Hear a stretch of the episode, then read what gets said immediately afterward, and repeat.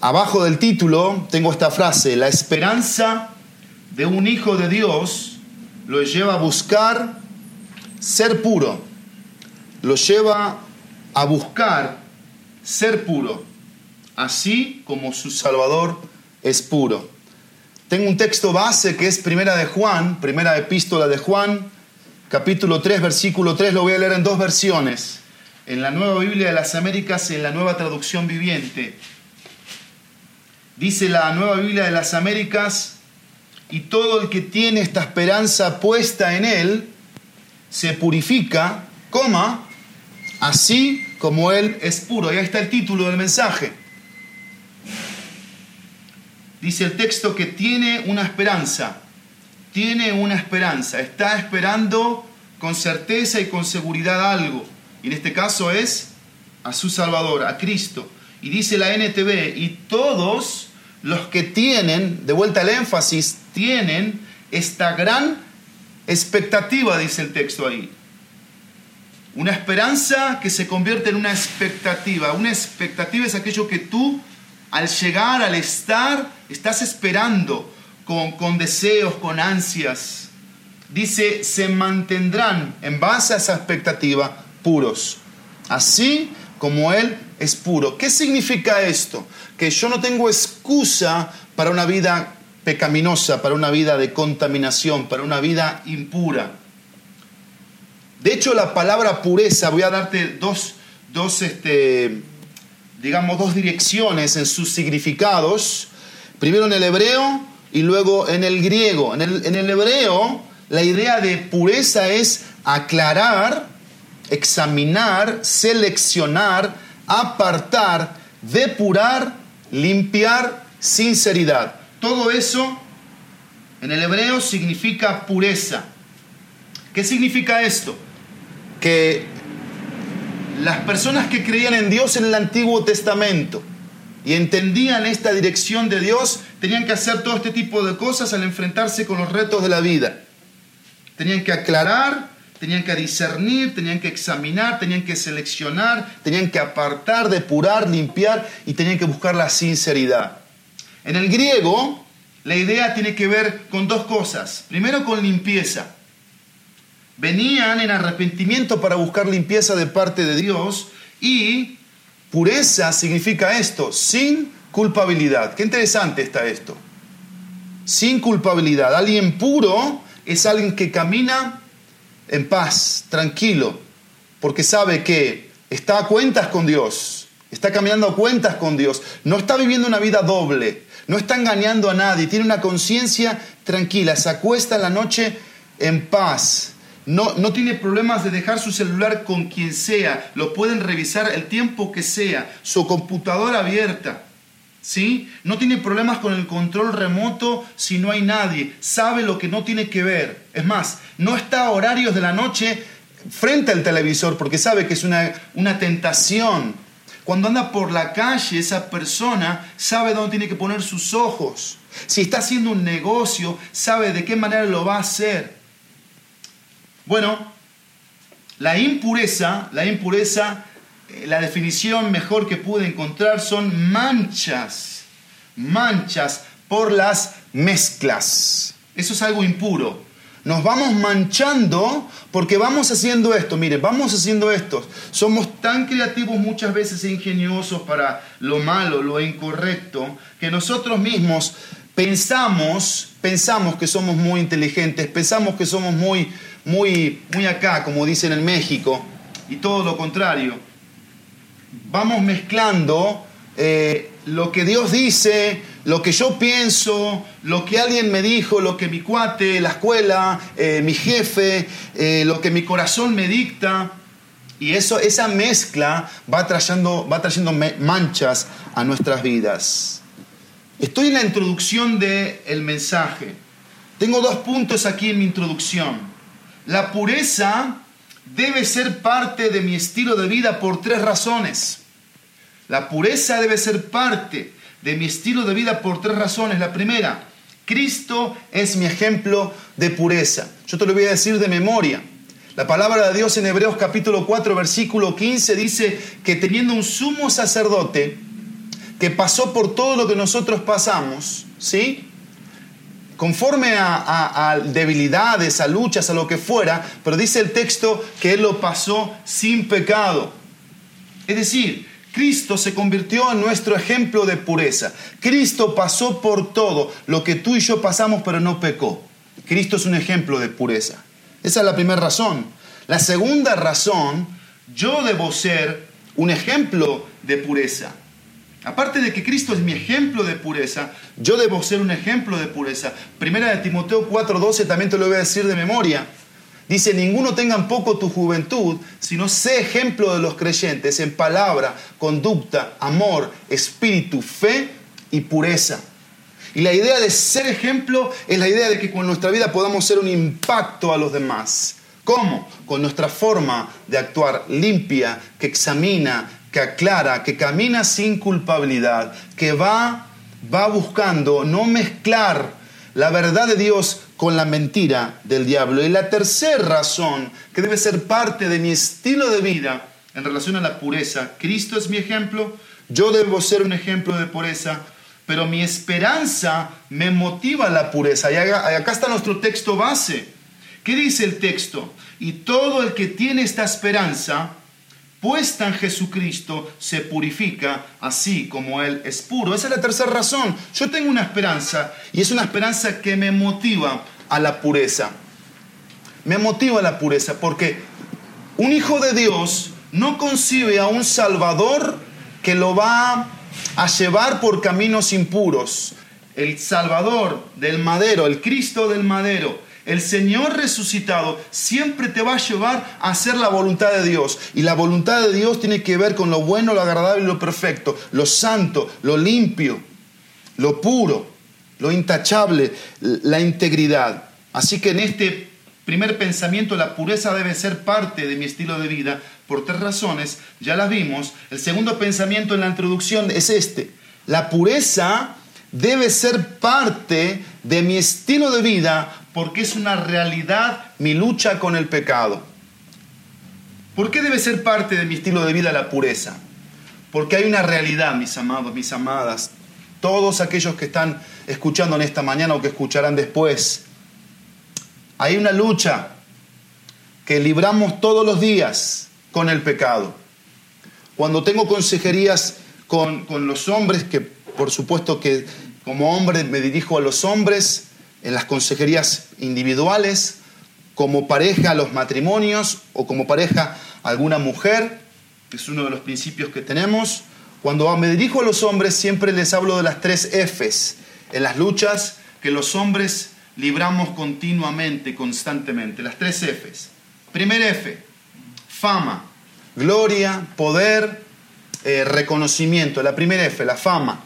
Segunda F, finanzas. Lo hablamos el domingo pasado, lo predicamos, lo estudiamos el viernes pasado y lo seguiremos predicando en el próximo viernes también o enseñando el próximo viernes también como un taller, como una conferencia acerca de las finanzas. El dinero. El dinero es otra debilidad. Pero la tercera F son las faldas. Hablando de los hombres puntualmente, las faldas. Fama, finanzas y faldas. Son una lucha. Algunos hombres luchan más con las finanzas, otros con la fama, otros con las faldas y otros luchan al 100% con las tres. Las tres cosas son una lucha, son una batalla que tienen que enfrentar diaria. Lo que yo te quiero decir en esta mañana es que hace muchos años yo me hice consciente de esto. Es decir, yo no puedo colgar los guantes. Yo no puedo decir, ya no voy a pelear, ya no voy a luchar. ¿Por qué? Porque ese día Satanás, Satanás se va a hacer un festín conmigo porque Él sabe, Él conoce cuáles son mis debilidades, cuáles son mis luchas. Y como el león rugiente va a buscar devorarme. Entonces es el pensamiento. Así que, con esta introducción, se purifica, así como Él es puro, es posible de tres maneras. De tres maneras. Se purifica, así como Él es puro, es posible de tres maneras. Voy a dar los tres puntos para los que toman nota. Primero, desenmascarando mi pecado. La manera en la que yo puedo ser puro y caminar en pureza y buscar la victoria de esas luchas, de esas debilidades, de esas tentaciones que afuera o adentro están. En primer lugar, desenmascarando mi pecado. Segundo, segundo, definiendo mi proceder. Yo tengo que definirme y tengo que definir cuál va a ser el proceder. Pero lo tercero es defendiéndome con su palabra. Me defiendo con la palabra de Dios. Y luego, para responder cada día a la demanda de la pureza, yo necesito algunas cosas prácticas que te voy a dar. Así que vamos a lo primero. Vamos a lo primero. Desenmascarando mi pecado. Y acá vamos a ver tres, tres aspectos. Primero, una realidad. Segundo, el tema de los deseos. Y tercero, las acciones. Hablando de desenmascarar. Quitarle la máscara al pecado. El pecado es un enemigo. El pecado es un amo. El pecado es una una realidad en mi vida que me lleva a lo impuro, a lo inmoral, aquello que va en contra de lo que Dios me dice, me pide. Entonces yo tengo que desenmascarar, tengo que desengañarme, tengo que darme cuenta que a veces sí es el pecado que mora en mí, pero también soy yo que no le he quitado la máscara. Yo estoy engañado, vivo engañado. Pienso que ya la mentira es, es parte de, el engaño es parte de, la impureza es parte de, y no es así. Por eso vamos a desenmascarar el pecado. Y vamos a ver la realidad de esto. Acompáñenme a Romanos capítulo 1, Romanos capítulo 1, versículo 18 al versículo 25. Miren cuál es la realidad aquí para desenmascarar mi pecado. Dice así Romanos 1, versículo 18 a 25. Voy a leer en la Nueva Biblia de las Américas. Porque la ira de Dios se revela desde el cielo contra toda impiedad e injusticia de los hombres, que con injusticia restringen la verdad. Pero lo que se conoce acerca de Dios es evidente dentro de ellos, porque Dios se lo hizo evidente. La creación trae esa evidencia, versículo 20, porque desde la creación del mundo, sus atributos invisibles, su eterno poder y divinidad se han visto con toda claridad, siendo entendidos por medio de lo creado, de manera que ellos no tienen excusa. Pues aunque conocían a Dios, no lo honraron como a Dios, ni le dieron gracias, sino que se hicieron vanos en sus razonamientos, forma de pensar, y su necio corazón fue entenebrecido, cayó en la falta de claridad, en las tinieblas. Versículo 22, profesando ser sabios, se volvieron necios y cambiaron la gloria del Dios incorruptible por una imagen de forma de hombre corruptible, de aves, de cuadrúpedos, cuadrúpedos y de reptiles. Vean ustedes la decadencia, la decadencia del ser humano, que es lo que dice la última frase del versículo 23. Versículo 24, por lo cual Dios, dice la palabra, los entregó a la impureza de la lujuria de sus corazones de modo que deshonraron entre sí sus propios cuerpos, porque ellos cambiaron la verdad de Dios por la mentira y adoraron y sirvieron a la criatura en lugar del Creador, quien es bendito por los siglos. Amén. Y esta es una realidad que tenemos que desenmascarar. ¿Cuál es la realidad que tenemos que desenmascarar? Es la siguiente. Yo lo quiero dar como énfasis en el versículo 18 y en el último versículo que acabamos de leer. Dice el versículo 18 que con injusticia restringen la verdad y dice el versículo 25 porque ellos cambiaron la verdad por la mentira. Y esa es la realidad. Esa es la realidad. Por esas dos realidades que Pablo trae a un círculo de creyentes y no creyentes, que eso puede estar pasando obviamente en el pueblo de Dios. Pueden haber personas en las iglesias que sí profesan una fe, pero no la, no la avalan, no la respaldan con una vida de piedad y de santidad. Y Pablo presenta esto. La realidad es que se cambia, se restringe la verdad, pero por algo, por la mentira.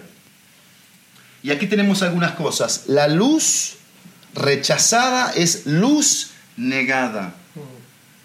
Los que no quieren ver pierden la capacidad de ver. El hombre se vuelve semejante a aquello que adora. Y como vimos aquí en el texto de Romanos, ¿qué hicieron? Cambiaron, cambiaron. Y se fueron volviendo parte de esa cultura que los invitaba a eh, intercambiar su sexualidad, hombres con hombres, mujeres con mujeres. Y, y, fueron tergiversando. ¿Por qué?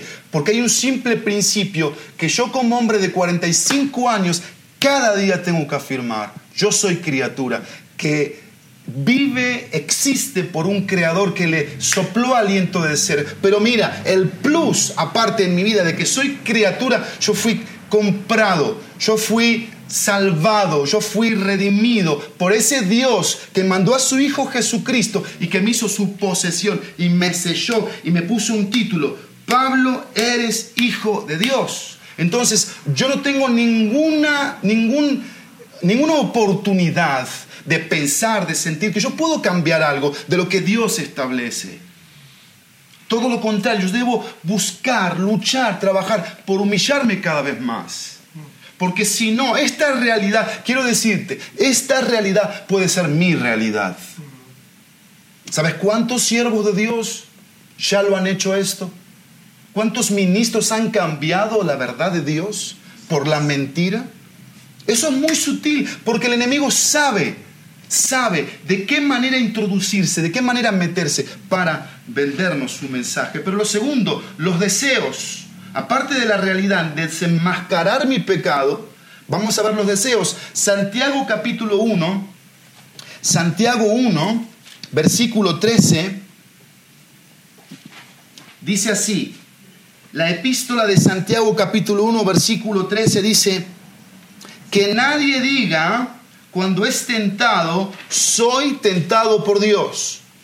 Porque Dios no puede ser tentado por el mal y él mismo no tienta, no a nadie, sino que cada uno, dice el texto en el versículo 14, cada uno, subraya eso, es tentado cuando es llevado y seducido por su propia pasión. Y el 15 dice, después cuando la pasión, el deseo, el pensamiento ha concebido, da luz el pecado y cuando el pecado es consumado, engendra la muerte. Y aquí hablamos de desenmascarar los deseos, los deseos de nuestro corazón. Y los deseos de nuestro corazón están enfatizados en, en lo que mi corazón anhela. ¿Qué es lo que anhela mi corazón? ¿Qué es lo que desea mi corazón? ¿En dónde me encuentro en el, en el plano de los deseos? ¿Es Dios el que me presenta la tentación de la sensualidad? ¿Es Dios el que, el que me, pone, me pone ahí frente eh, lo que sabe que a mí me va a causar que yo peque contra Él? No, soy yo. Es mi carne. Son mis decisiones. Es, es, mi, es mi voluntad que deliberadamente deja fuera a Dios del plano, del plano total de mi vida. Dios es, es, es, como, es como un granito de arroz en esa bolsa de un kilo de arroz. Pero Dios no es la bolsa, Dios no es todo en mi vida. Entonces, yo soy religioso, ¿sí? Y cuando yo caigo en la tentación, yo caigo en la tentación, yo peco en contra de Dios, he llegado a pensar que Dios no tiene poder para darme la victoria. Y por eso tenemos que desenmascarar el pecado. Porque si tú ves Santiago, en la primera parte va a hablar que las pruebas son enviadas por Dios. Y quiero que entiendas esto, las pruebas de Dios nos hacen mejores hijos de Dios. Pero las tentaciones impías nos hacen los peores hombres, seres que pueden existir. Las tentaciones.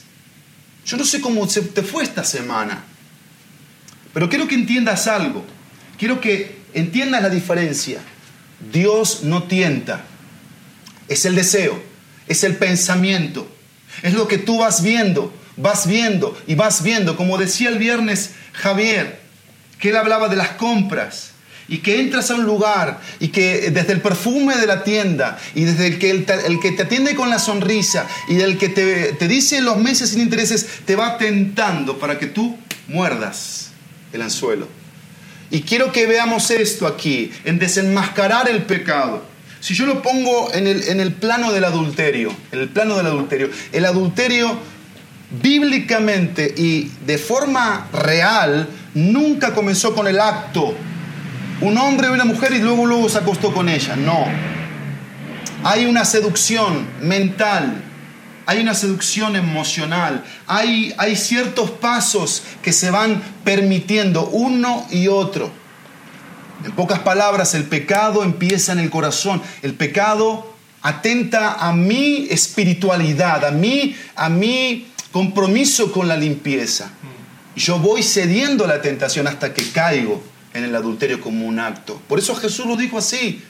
No es el hombre que, que, que, que cae, sino el hombre que ve y que sigue viendo a la mujer. Es la que la desnuda y adultera con ella en su corazón. Y es lo que tenemos que nosotros abrazar delante de Dios para no caer en la tentación sino vencer la tentación.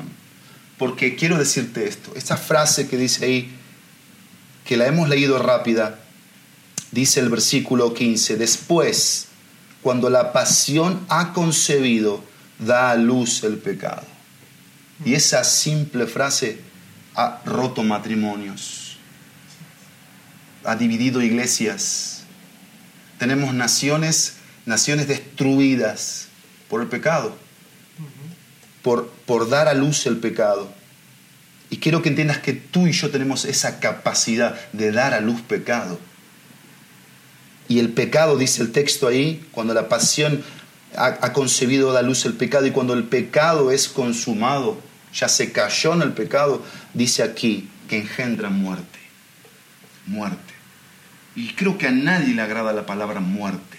Es desagradable la palabra muerte te da, te da hasta cierto terror la palabra muerte. Eso es el pecado. Y así tenemos que verlo, para alejarnos de él. Pero lo tercero, en desenmascarando mi pecado, la realidad, los deseos, las acciones. Yo quiero que veamos acciones en textos puntuales de la palabra de Dios. Quiero llevarte al Antiguo Testamento y quiero que veas la secuencia aquí. Hay personajes bíblicos. El primero, Sansón. Sansón, están jueces el periodo de los jueces. Hay frases que se repiten en el periodo de los jueces y una que se repite tres veces es que cada uno hacía lo que bien le parecía. Pero ¿sabes lo que me llama la atención? Lo que a veces evadimos de las escrituras. Dice, en esos días no había rey en Israel. Cada uno hacía lo que bien le parecía. Cuando no hay una autoridad, que esa autoridad y que, los que están debajo realmente se someten, se cuadran y no ponen excusa, la actitud del proceder, del actuar, del ser, siempre va a ser en base a la autoridad. Y por eso llegamos al capítulo 14, y eso era Sansón. Sansón no respetaba a sus padres, Sansón, no, Sansón no, no, respetaba el llamado que Dios le había hecho. Dice jueces capítulo 14, versículo 1. Jueces 14, 1. Vean aquí conmigo la palabra de Dios. Sansón descendió a Tibnat y vean aquí el texto y vio allí a una mujer de las hijas de los filisteos. Vio, acá está la acción que tenemos que notar. Desciende, es decir, en vez de ascender a lo que Dios le estaba pidiendo, que era matar a los enemigos, él se estaba haciendo amigo de los enemigos se, mezclaba con ellos, se volvía parte. Pero lo que yo quiero que tú veas es la palabra vio. Eso es una acción de Sansón. Una acción de Sansón. Entonces, desenmascarar mi pecado es eso que estoy viendo. Capítulo 16, versículo 1. 16.1. Sansón fue a Gaza.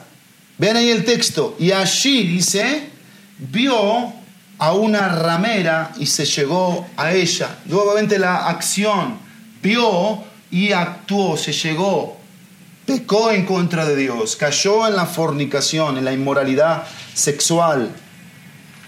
Pero vamos a otro texto, por favor, segundo de Samuel. Ahí avanzamos de jueces. Jueces Ruth, primero de Samuel, segundo de Samuel. Y vamos al capítulo 11. Tenemos en el capítulo 11 del segundo libro de Samuel a David, ya David como rey. Dice el texto 1 de segundo de Samuel, aconteció que en la primavera, en el tiempo cuando los reyes salen a la batalla, David envió a Joab y con él a sus siervos y a todo Israel y destruyeron a los amonitas y sitiaron a Rabá. Punto. Hasta aquí todo bien, todo bien. Pero, dice la palabra de Dios, ese pero tenemos que subrayarlo, porque estamos desenmascarando el pecado. Pero, dice la palabra, David permaneció en Jerusalén. Es cuando estamos en el lugar equivocado. David tenía que ir a la guerra. David era un rey guerrero. Era una autoridad que evidentemente tenía una función, una responsabilidad.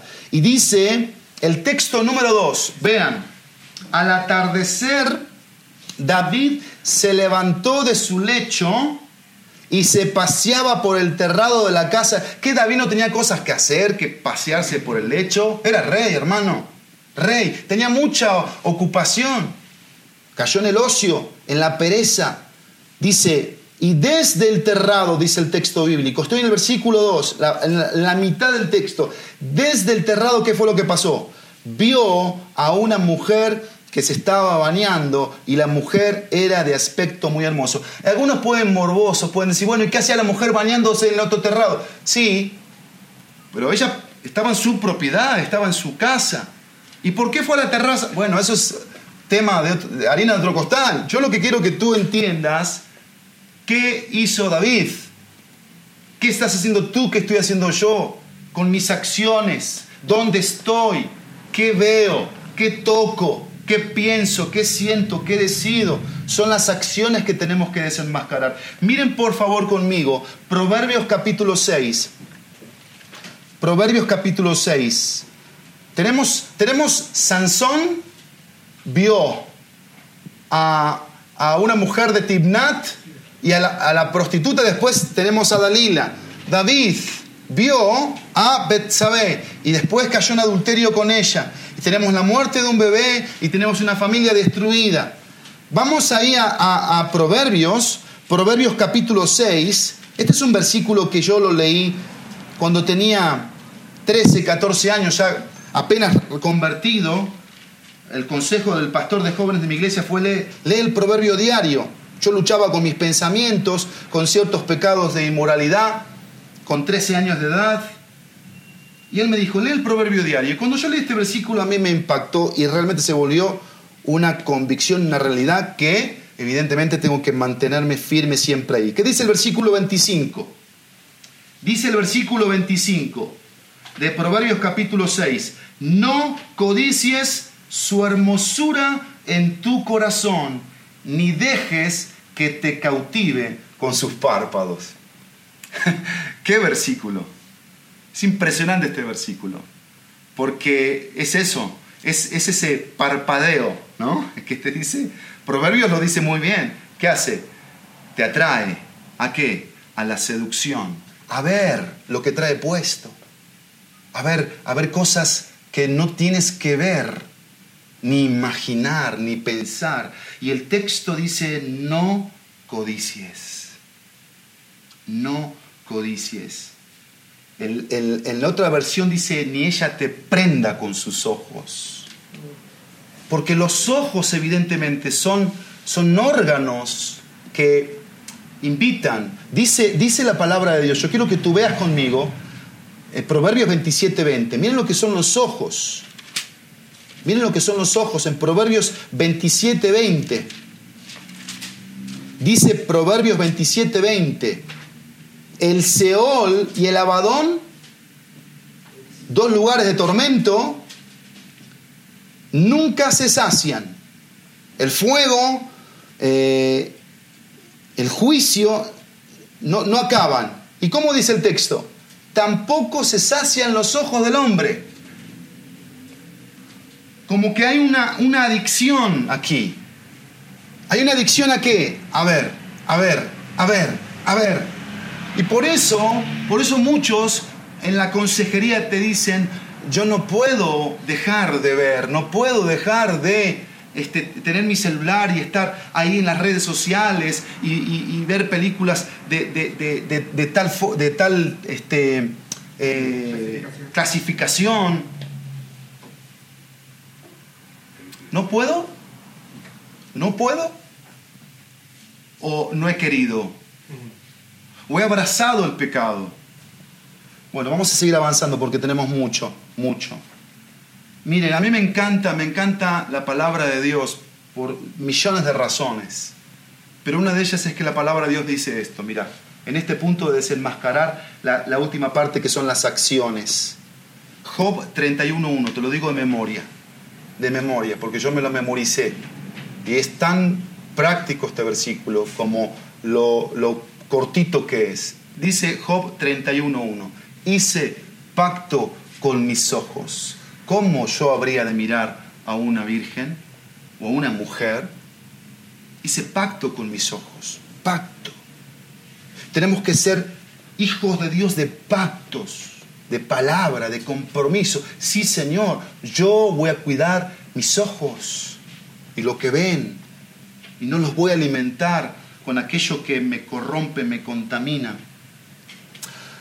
Pero en segundo lugar, vimos, en primer lugar, desenmascarando mi pecado, la realidad, los deseos, las acciones. Segundo, definiendo mi proceder. Una vez que yo me desengaño, le quito la máscara a mi pecado, voy a definir cuál va a ser mi proceder. Y mi proceder tiene que ver con algunas cosas. Primero tiene que ser firme, luego arrepentido, después obediente y en último lugar agradecido. Miren Génesis capítulo 39. Así como te traje el ejemplo de Sansón, el ejemplo de David, el ejemplo de Job, miren el ejemplo de José. Eh, Génesis 39, primer libro de la Biblia, 39 de Génesis, versículo 9, dice la palabra de Dios en Génesis 39, 9, dice así, no hay nadie más grande que yo en esta casa. Recordemos aquí José sirviendo a Potifar y la esposa de Potifar hizo lo que Sansón con la prostituta, con, la, con Dalila, con la mujer de Tibnat, David con eh, Betsabé y los ojos, eso hizo la esposa de Potifar. ¿Qué hizo? Dice que lo vio a José y lo empezó a desear. Dice el texto 7, sucedió después de estas cosas que la mujer de su amo miró a José con deseo. Y le dijo, acuéstate conmigo. Como que la costumbre en esos tiempos era así. Ahí sí no había como que este tiempito y nos conocemos, no. Acuéstate conmigo. Era la cultura, evidentemente egipcia.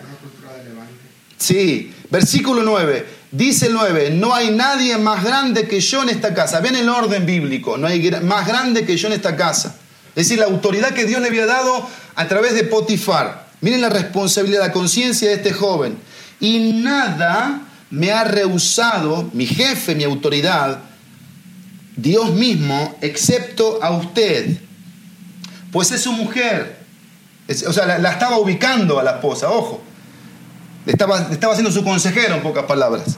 Y dice el versículo, ¿cómo entonces podría yo, dice José, no usted, yo, hacer esta gran maldad y pecar contra Dios. Yo por eso puse que defino mi proceder firme, porque aquí me está hablando de la firmeza de José en su relación con Dios.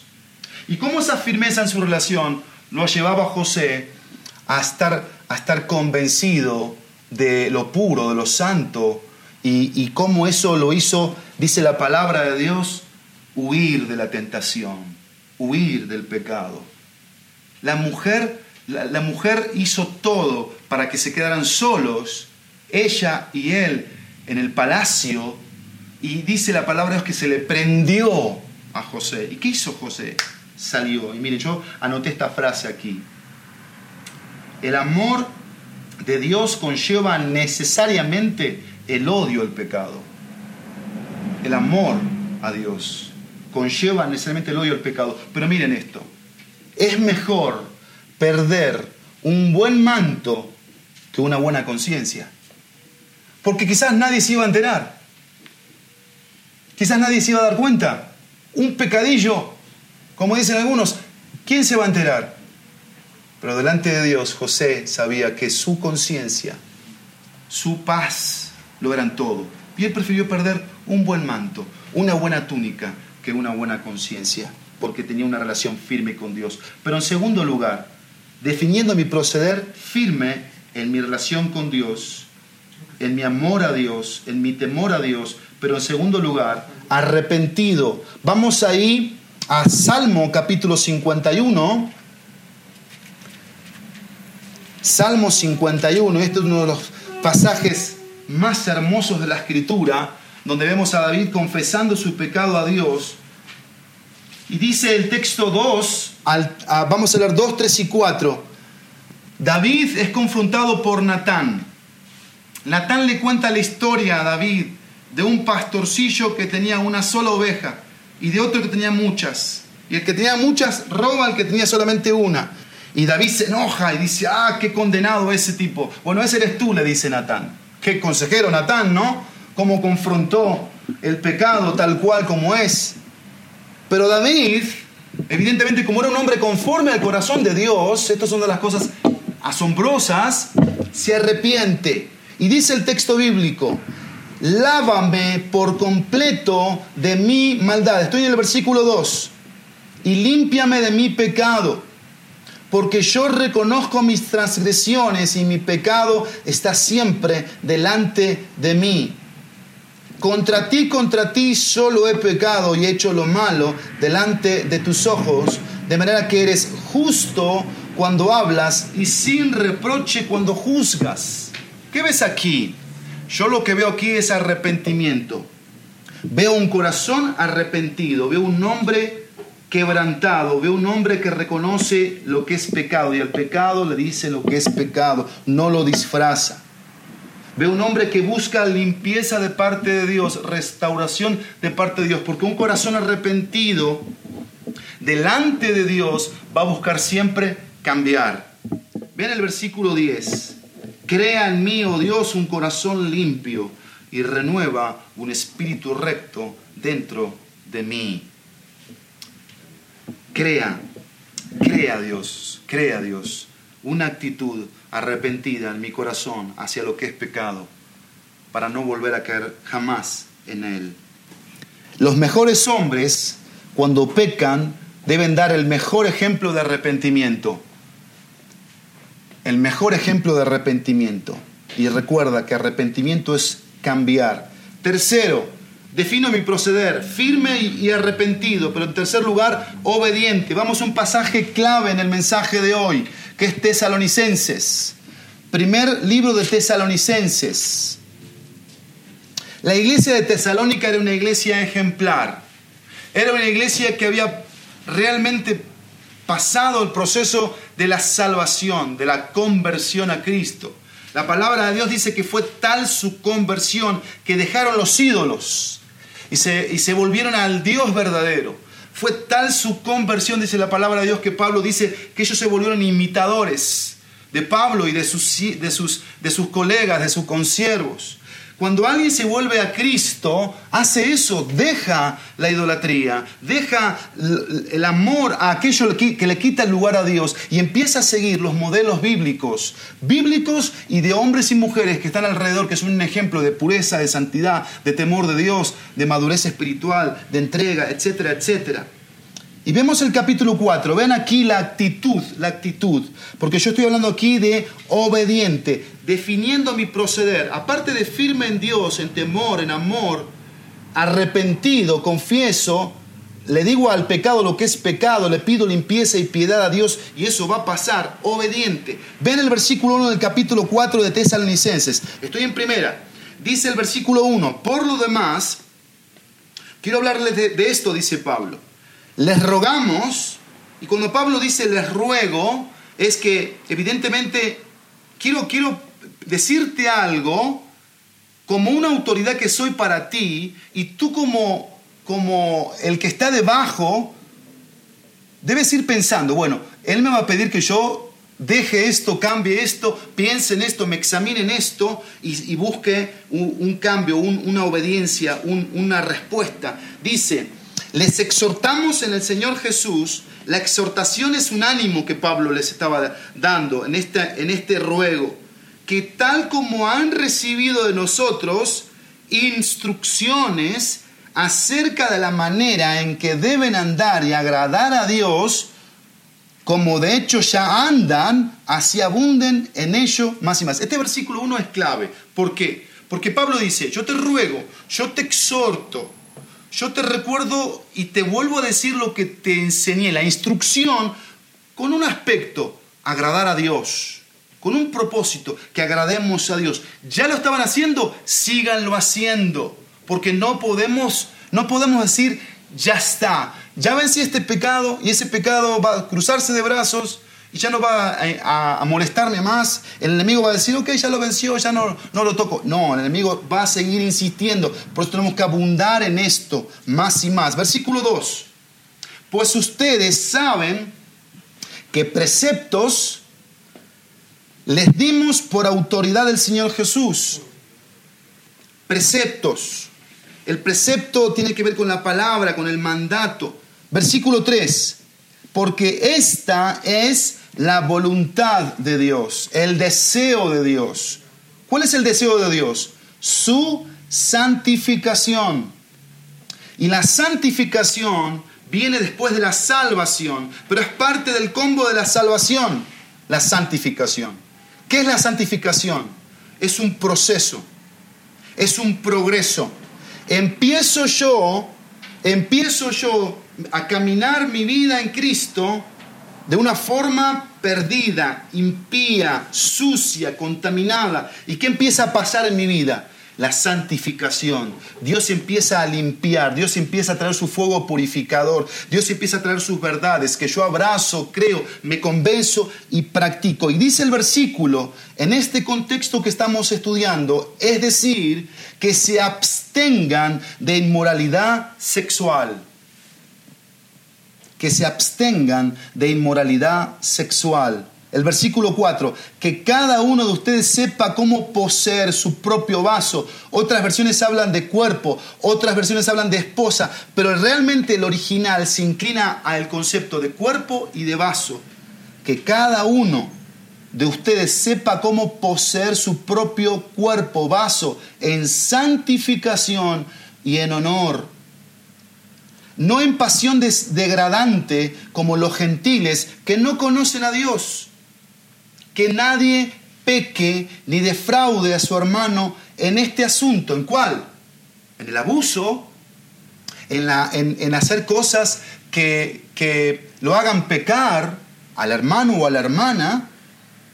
Dice en este asunto, porque el Señor es el vengador de todas estas cosas, como también antes les dijimos y advertimos solemnemente, porque Dios, dice el versículo 7, no nos ha llamado a impureza sino a santificación. Por tanto, pensando en esto, el que rechaza esto, porque Pablo comenzó hablando que era una autoridad, que había instrucción, que había exhortación, que se buscaba agradar a Dios, y Pablo concluye con esto, el que rechaza esto, no rechaza a un hombre que está compartiendo el consejo de Dios, sino al Dios que les da a ustedes su Espíritu Santo. La palabra inmoralidad sexual en el versículo 3 es la palabra porneia. Y la palabra porneia está hablando de todo acto que es inmoral. Adulterio, fornicación, eh, unión libre, todo tipo de hábitos, formas de ser que el mundo ha establecido como formas, como estilos, y el mundo lo ve como bien. ¿Cómo lo ve un hijo de Dios? ¿Cómo lo ves tú? Aquí está hablando de la sensualidad el apóstol Pablo. Le está hablando a creyentes. Yo me imagino los tesalonicenses escuchando a Pablo, porque les quiero confesar que cuando estudiaba este pasaje yo decía, bueno, ¿será que los tesalonicenses, con lo que dicen los primeros capítulos, tendrían este, este estilo de vida? quiero confesarte que no lo sé, no lo sé. Pero lo que sí sé es por qué Pablo lo dice. Porque toda escritura es inspirada por Dios, es útil por Dios. Quizás ellos puntualmente no tenían problemas en esta área, pero el Espíritu Santo sabía que la iglesia de este tiempo sí iba a tener problemas en esta área. Iba a tener necesidades grandes en esta área. Tipo de vestimentas que usamos, provocativas, que invitamos a más que la insinuación, a más todavía que eso. Y Pablo dice ahí, Pablo dice ahí, que la voluntad, el deseo de Dios es nuestra santificación. Es que nos apropiemos de lo que Él es. Él es santo. Y Él nos pone en este camino de la santificación, que nos va llevando, como dice la epístola de Juan, a ser puros como Él es puro. Y es un tema de obediencia. Y ven aquí el consejo, absténganse de inmoralidad sexual. Absténganse, es decir, prívense, niéguense. Es como un tema de dominio propio. Es un tema de, de, esto me va a hacer mal, esto me va a afectar, esto va a traer grandes consecuencias a mi vida. Y debo poner aquí un, un paro total. Debo buscar ayuda en quien tenga que buscarla para poder yo salir de ese problema, de esa adicción, la que fuera, pornografía, lascivia, lujuria, adulterio, fornicación, lo que fuera. Ahora, en estos momentos, ¿qué te está diciendo el Espíritu Santo? ¿Qué te está dictando el Espíritu Santo? Porque a mí me llama la atención lo que dice la última frase, sino al Dios que les da a ustedes su Espíritu. O sea, como que Pablo inspirado por supuesto por el Maestro, que es el Espíritu Santo, dice esto. Pablo dice, quizás toda la instrucción que les estoy dando, todo el énfasis que estoy poniendo, para ustedes resulte que entra por acá y que sale por acá porque sigue habiendo rebeldía en el corazón, sigue habiendo posturas orgullosas, soberbias, insensibles, de tú seguir jugando con el pecado de seguir permitiendo cosas en tu vida. Bueno, Pablo lo deja esto al Espíritu Santo.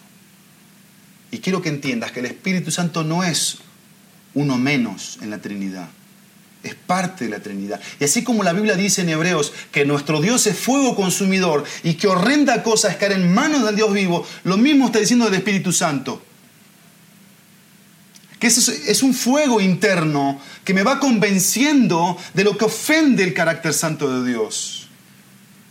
Y aquí es donde yo tengo que buscar obediencia, conservarme sexualmente puro, la santificación deseada por Dios. La impureza sexual es la antítesis de la santidad, la impureza sexual. Y miren, vamos a terminar con este punto de definiendo mi proceder agradecido. Primera de Corintios 6, 18 al 20. En la epístola a los Corintios, la iglesia de Corinto, la iglesia de Corinto, como dicen coloquialmente, cojeaba de esta pata. ¿Cuál pata? La inmoralidad sexual. Tenían problemas muy fuertes de inmoralidad. Corinto era un puerto donde tenía templos, templos con cantidades exageradas de ofrecimientos a pecados en este, en este aspecto. Y en este capítulo 6, Pablo va a hablar de eso. ¿Qué labor que le tocó a Pablo? Yo como pastor no he tenido hasta este momento una situación así. Sí he tenido que enfrentar ciertos aspectos en mi, en mi vida cristiana de consejería en relación a, inmoralidad sexual, casos de adulterio, etc. Pero no lo que Pablo vivió aquí. Pero la conclusión de Pablo aquí, para que los creyentes realmente abrazaran la verdad de Dios en relación a la santidad, a la pureza, a dejar, a dejar el pecado, miren lo que dice el versículo 18. 18 al 20. Dice así Pablo. Quiero que veas los puntos en los textos. Dice, huyan de la fornicación. Punto. huyan de la fornicación. La fornicación aquí, como en el texto de Tesalonicenses, es toda práctica inmoralidad, de inmoralidad, todo deseo impuro. Huyan de eso.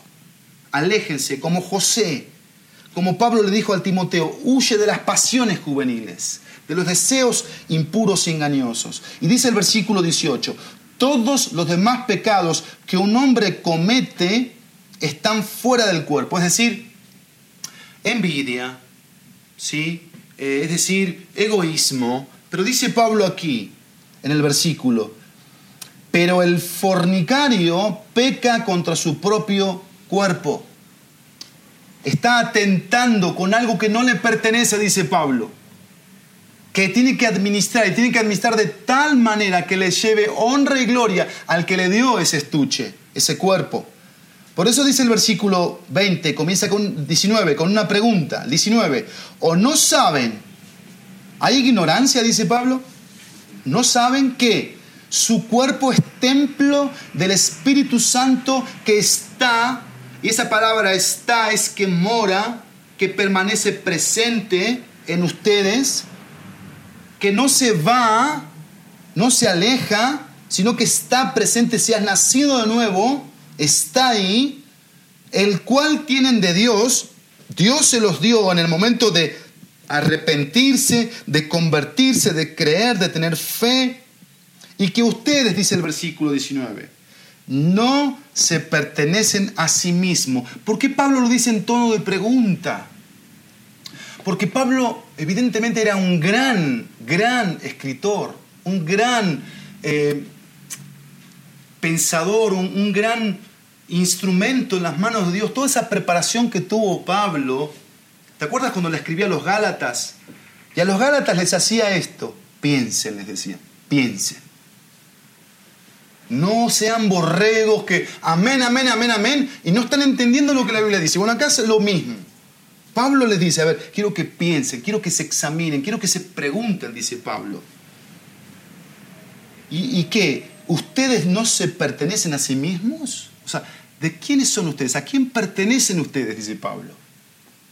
¿Por qué se atribuyen cosas que no son suyas? ¿Por qué hacen cosas que no deberían hacer? Dice Pablo. Versículo 20. Porque han sido comprados por un precio, por tanto, glorifiquen a Dios en su cuerpo y en su espíritu, los cuales son de Dios. Han sido comprados por un precio. El que, el que fue rescatado del, del mercado de esclavitud, el que fue esclavo verdaderamente y tocó fondo verdaderamente, te voy a asegurar una cosa en esta mañana y va a quedar grabado esto. No quiere volver a la esclavitud, no quiere. No quiere saber nada de la esclavitud. Y dice el texto que se vuelve una persona agradecida con el que lo liberó de la esclavitud. Por eso, cuando yo hablo de definir mi proceder, aparte de firme, arrepentido, obediente, es agradecido. Porque el que me invita a ser santo es el que me liberó, es el que me compró, es el que me limpió, es el que me selló, es el que me colocó en su cuerpo para que yo tenga una identidad, es el que me hizo pámpano para que yo permanezca pegado a la vid. Y acá es donde la voluntad se define se define, pero no se define pateando piedras. No se define, bueno, ya no me queda. No, voy a abrazar, Señor, esto. Qué buena onda de tu parte, Padre, que no me dejas igual. Me transformas y me haces un hombre limpio, puro, para ti, para tu gloria. Esto es hermoso. Yo quiero terminar defendiéndome con su palabra. Defendiéndome con su palabra. Son textos conocidos pero que tienen aspectos muy prácticos. Primero, desenmascarando mi pecado. Segundo, definiendo mi proceder. Pero en tercer lugar, defendiéndome con su palabra. Y aquí tengo cuatro aspectos. Sus dichos en mi corazón, su verdad en mi corazón, su misericordia en mi corazón, su perdón está en mi corazón. Sus dichos en mi corazón. Salmo 119, versículo 9 Salmo 119, versículo 9 al versículo 11. Dice así, Salmo 119. ¿Cómo puede el joven guardar puro su camino? Guardando tu palabra. Con todo mi corazón te he buscado. No me dejes que me desvíe de tus mandamientos. Versículo 11. En mi corazón he atesorado tu palabra para no pecar contra ti. Sus dichos en mi corazón se vuelven una defensa en contra de lo impuro, de lo pecaminoso. Y aquí el punto es este, el punto es este, su palabra siempre presente. Vamos a lo segundo, su verdad en mi corazón. San Juan, capítulo 17, versículo 17. San Juan 17, 17. Tenemos la oración sacerdotal de Jesucristo por sus discípulos y por los que habríamos de creer. Y dice en el versículo 17 de San Juan, santifícalos en la verdad. Tu palabra es la verdad. No solamente tengo los dichos, que es la palabra presente, sino la verdad. ¿La verdad qué es? Es aquello que yo defino como la verdad. La verdad es Cristo según Juan 14, 6 y la verdad es toda la palabra de Dios. Y toda la palabra de Dios dice Jesús que me santifica. Santifícalos en tu verdad. Tu palabra es verdad. ¿Tú quieres dejar de ser mal pensado? ¿Quieres dejar ese pecado en el cual estás esclavizado? Tú tienes que venir a la verdad, tienes que abrazar la verdad, tienes que convencerte de la verdad, tienes que creer la verdad y te va a ser libre, verdaderamente libre. Su influencia siempre presente, que es la verdad de Dios. Pero tercero, su misericordia en mi corazón. Lucas, Lucas, ahí el Evangelio que está atrás de Juan, capítulo 18. Tenemos sus dichos en mi corazón, su palabra siempre presente, su verdad en mi corazón, su influencia siempre presente, pero también su misericordia en mi corazón. Lucas 18, 13, y dice así la palabra de Dios. Pero el recaudador de impuestos, ¿sí? de pie y a cierta distancia, ¿qué hacía? No quería ni siquiera alzar los ojos al cielo, sino que se golpeaba el pecho diciendo, Dios, ten piedad de mí, pecador. Dice el versículo 14, les digo que éste descendió a su casa justificado, pero aquel no. ¿Cuál no? El autosuficiente, el orgulloso que decía, mira, y delante de Dios como que quería presumir, yo esto, yo puedo. No, aquí está hablando de alguien que se humilla ante lo que Dios es porque todo el que se engrandece será humillado, pero el que se humilla será engrandecido. Y si queremos ser puros para la gloria de Dios, si queremos caminar en limpieza, en santidad, en justicia, en rectitud, libres, libres, tenemos que entender que la misericordia de Dios está presente. Pero quiero que entiendas algo aquí, que es algo que en este caminar como creyente he he abrazado, he creído, me he convencido. La misericordia de Dios no es un tema de abuso. Como sé que Dios es paciente, compasivo, me perdona, me limpia, yo peco, le pido perdón, sé que me va a tener misericordia, me va a limpiar y vuelvo a pecar. Eso es un autoengaño. Eso es parte de lo que dice Romanos 1. Tergiversamos la verdad por la mentira. Eso es una mentira que no está en la Biblia. La misericordia de Dios no es un tema de abuso sino es un tema de amor. Es un tema de, de, consideración total, total. Porque no te puedes, no te puedes eh, llegar a, a, quedar así como, como si nada ante su misericordia, que nos tiene hoy de pie, de pie esta humanidad no debería existir hace rato y Dios sigue siendo misericordioso. Y sabes que yo pongo aquí su oportunidad siempre presente. Porque la misericordia me invita a mirar su oportunidad en esta mañana. Pero su perdón está en mi corazón. Primera de Juan capítulo 1, versículo 7, dice así. Primera de Juan 1, 7, y ya estamos terminando. Dice la palabra de Dios en la epístola de Juan, primera epístola de Juan 1, 7, pero si andamos en la luz, como Él, hablando de Jesucristo, está en la luz, andar y estar, tenemos comunión los unos con los otros. Entiéndase esto, porque cuán fácilmente perdemos de vista los conceptos bíblicos y eso se transforma en casas de peleas, de gritos, de insultos, de abusos, de, malos, malos tratos, iglesias divididas por envidias, por rencores, por etcétera, etcétera. Y aquí dice el texto bíblico, ¿qué debe hacer el que cree en Cristo, el que, el que ha abrazado la cruz? Dice, debe andar en la luz. La luz es Dios. Jesucristo, como Él está en la luz, y esto, esto no confunde esto, esto deja explícito el rol, la responsabilidad de cada uno. Que en, pocas palabras, la, responsabilidad de cada uno es darle gloria a Dios, agradarle a, Él, y eso va a generar una, una atmósfera diferente en donde estemos. Y dice el texto bíblico, pero si andamos en la luz como Él está en la luz, tenemos, dice el texto, tenemos. No vamos a tener, quién sabe, tenemos comunión los unos con los otros. Comunión, amado mío, comunión es una común unión. Habla de unidad, de unidad. Esto es, esto es algo fabuloso. ¿Por qué? Porque hay hogares que se están desintegrando. ¿Sabes por qué? ¿Sabes por qué? por falta de defenderse con la palabra de Dios.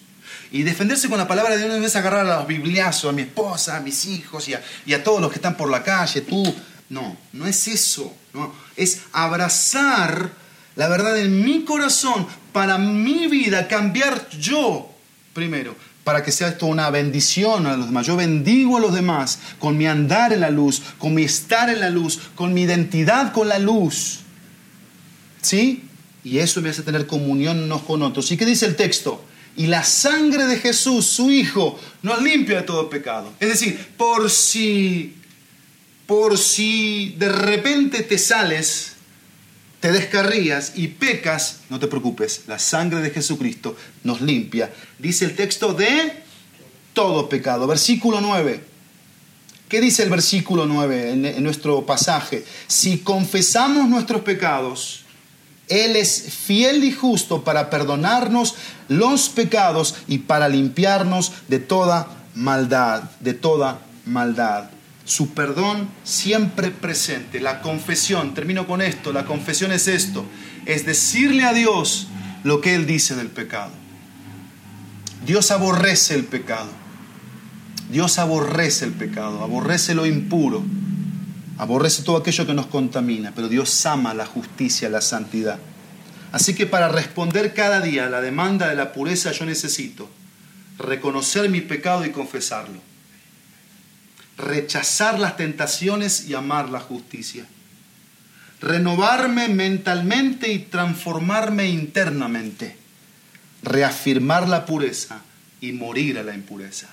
Repito, para responder cada día a la demanda de la pureza yo necesito reconocer mi pecado y confesarlo, rechazar las tentaciones y amar la justicia, renovarme mentalmente y transformarme internamente, reafirmar la pureza y morir a la impureza.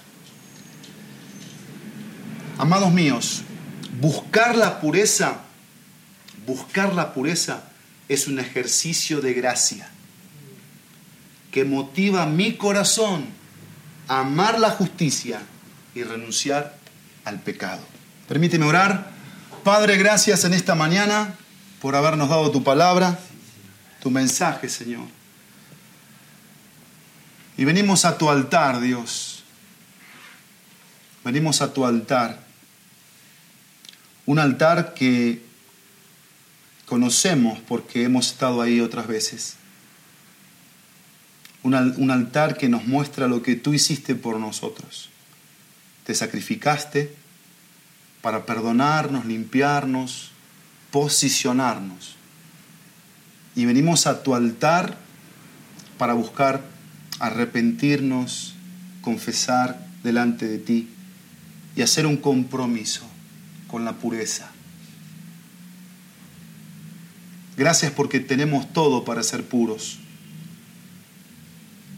no hay una excusa delante de ti para vivir vidas inmorales. Dios mío, produce convicción de pecado en cada corazón de los que está recibiendo tu palabra. Gracias porque la lucha con el enemigo fue vencida. Cristo venció a Satanás. Cristo venció al mundo. Cristo venció la carne. Somos más que vencedores porque tenemos a Cristo. Danos Dios la humildad. Danos Dios la sumisión a tus, a tus palabras. Que esto lleve a, a arrepentimientos, a pedir perdón, a confesar, a apartar, a alejarse, a tomar decisiones. Ya, Señor. No queremos jugar con el pecado, porque el pecado da luz la muerte. Y los hijos de Dios somos llamados a dar vida, a dar vida, a dar salud, a hacer luz. Te pedimos que tú quites el adulterio de corazones adúlteros, la fornicación de corazones fornicarios y que nos ayudes, Dios, a todos los que tengamos luchas con la inmoralidad a buscar lo moralmente correcto que eres tú. Tú eres la fuente de toda justicia, santidad, pureza. En ti lo tenemos todo. Gracias Dios por este hermoso momento en tu presencia. En el nombre de Jesús. Amén y amén.